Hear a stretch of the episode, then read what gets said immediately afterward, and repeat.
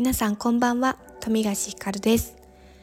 4月5日水曜日の配信です。えー、っとですね今日は今日はというかこのスタイフはですね、まあ、前々からこうしようこうしようと思っていたものことではあるんですけれどもとりあえず自分の今感じてる感情を残していく。それをなんかこう誰に聞いてもらうことを意識するわけでもないんですけどもせっかくだったらこう表に公開していこうみたいな感じでね最初最初というか、まあ、やっていこうとやっぱり決めました。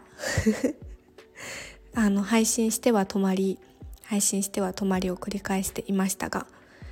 なんかそんなこんなでとりあえずこうスタートボタンを押すっていうことをやっていこうと思います。またあのなんだろう方向性？変わるかもしれないですけども。そんな感じです。で今日はあのー、昨日ちらっとお話ししたんですけど4月に中旬に私の、まあ、キャリアというところのテーマではあるとは思うんですがなんだろうなあの人生を振り返ってというかこうインタビューみたいな取材みたいなのをしてもらうしていただく機会をいただきましてまあちょっとまだ何も公開できるものがないんですけどもそのための、まあ、資料といってはなんですがあの先方にお渡しするものがあるので、まあ、なんかどんなことを話そうかなっていうところも含めて自分の過去経験してきたところっていうのを改めて振り返る時間をとっていました。でまあまだちょっと結局出来上が仕上がってはないんですけど固まってはないんですけどなんか過去の捉え方って今自分が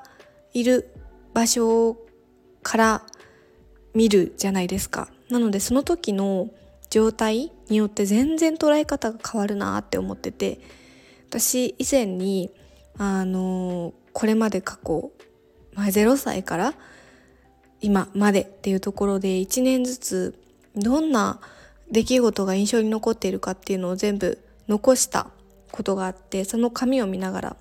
振り返っていたんですけどやっぱりねそれから2年ぐらい経つのかな？それを書いてから2年ぐらい経つとなんとなくこう前に感じてたものがすごく薄っぺらく感じたりとかちょっと違うなって思い始めたりしてました。で結局その自分の過去を話すってなった時になんか全部をつらつら話すわけにはいかないので今感じてることとかこれから挑戦していきたいことっていうところのなぜの原点になる部分をピックアップして伝えていくことがすごく大事だなっていうふうに思いました。なんかコネクティング・ザ・ドッツってあのよく言いますけど過去感じてきたこと経験したしてきたことの点が線になって今につながってるっていうのでなんかそこにつながる部分逆算してじゃあなぜ今これをやってるのかとかなぜそれをやっていきたいのかの点になる部分をピックアップしてどうつなげてストーリーとしてあの人にお伝えしていくかっていうところがすごく大事だなっていうふうになんかこう取り組みながら気づいてきた今です。でね同時になんかこう自己紹介ノートを以前から書こう書こうと思っててただその自己紹介となった時にどこから遡って自分のことを伝えようかとかどこを切り取って伝えようかってすごい難しいなと思ってなんかちょっと面倒くさってなってやめてしまっていたんですけど今日あなんかこういう風に切り取って自分というものを伝えたらいいんだなっていうところが見えてきたのでなんか自己紹介ノートも書けそうだなというかそこのインタビュー取材いただく日に向けての深掘りとしてもノートを書いていこうかなというふうに思っているところです。ね、なんか自分ってどういう人間ですって伝える時に大きくここが原体験になっていますっていうのって誰しもねもしかすると一つは持っているものかなと思うんですけどなんか自分の価値観を形成した大きな出来事みたいなところでただなんかこうそれを次につなげていくという風になった時とかその場にいる人に合わせるとかなんかこう自己紹介する目的みたいなことを考えた時に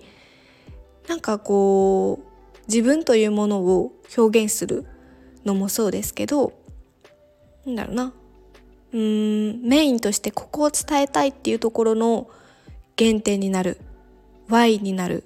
なぜっていうところにつながる出来事っていうのがパッと引き出しと引き出しとしてあるとそれがさらにこうストーリーとしてあなるほどって思ってもらえるようなこう伝え方ができるとすごくいいのかなっていうふうに思っています。まだまだ私もなんだろうな